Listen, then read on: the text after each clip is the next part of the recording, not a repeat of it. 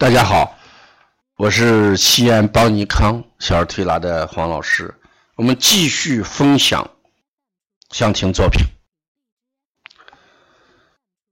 今天是二零一八年八月十六号十点二十三到十一点二十五十七分钟的时间，还是高佳老师做这个记录。这一次，在这五十七分钟时间里面，孩子只有摆了四十六个沙具，全部留下来，没有移动。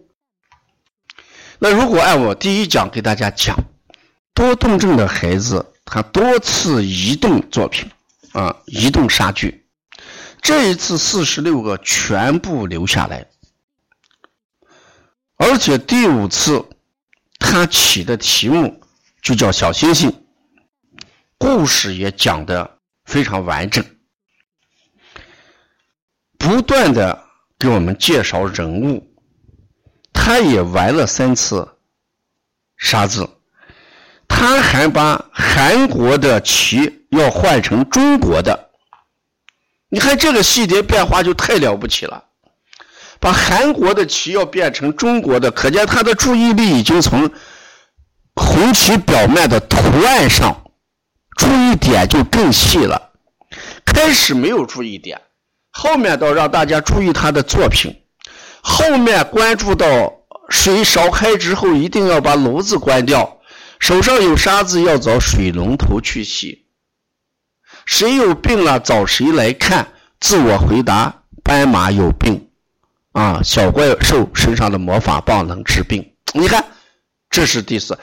而第五次，他已经是关注到这个旗子，旗子是韩国的红旗，我们要换成中国的旗子，非常了不起。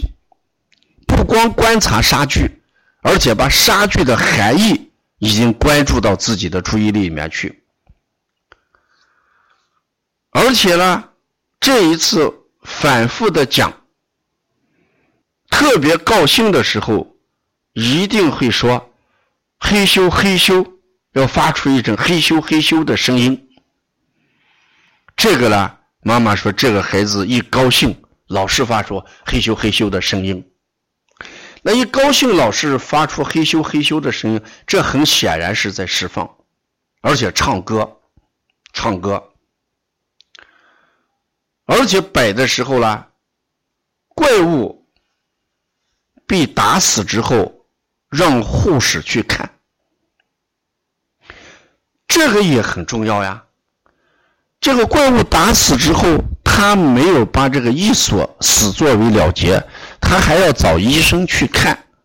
看来这个关注度，呃，越来越集中，越来越集中。而且这一次摆完之后呢，他站在这个沙亭、沙箱旁边，还反复的在欣赏他的作品。欣赏他的作品，摆的非常好，四十六六个沙具，没有一个移动，这就是我们预期的一个目的。我们给妈妈讲，可能孩子摆到一定程度，他就不会移动了。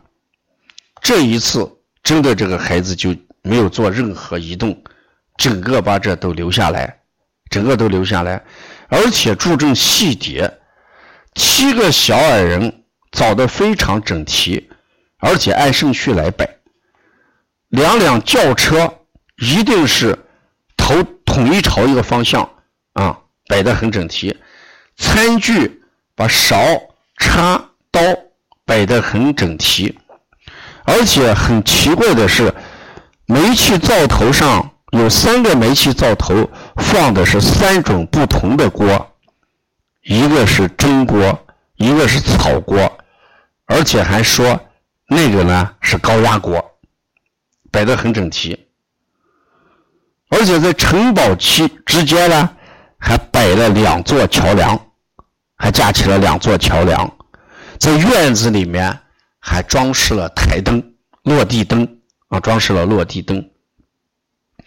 而且呢，给这个白雪公主头上还搭了一把雨伞啊，说是太阳太厉害了。要加一个雨伞，而且把这个怪兽有打倒有病，这个旁边呢有一名医生正在聚精会神的给这个怪兽打死的怪兽看病，一个护士朝着这两个躺在沙滩沙滩上的怪兽的身边走来，情节非常好，情节非常好，所以通过这五次治疗啊，我们本来就想让孩子休息上一天，哎，再来，结果呢？这个孩子他又提出了一个问题，什么？我们明天能不能来早一点？啊，他又提出了这么一个观点。那如果说明天要不要来早一点？那这时候，呃，就说明孩子于心未定，他还要继续治疗，啊，他还要这个有这个需求。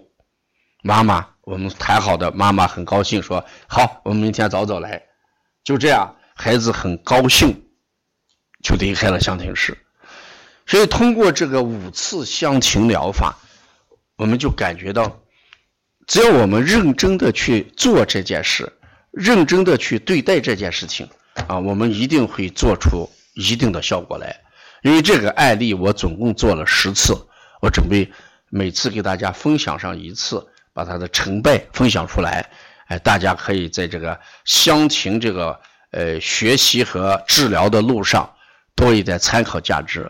我反复强调，咱们对乡情作品不要做过多的评价，不要讲好在哪里，不好在哪里。你不要讲，你要从中的变化讲给家长听就行了，也不要讲给孩子听。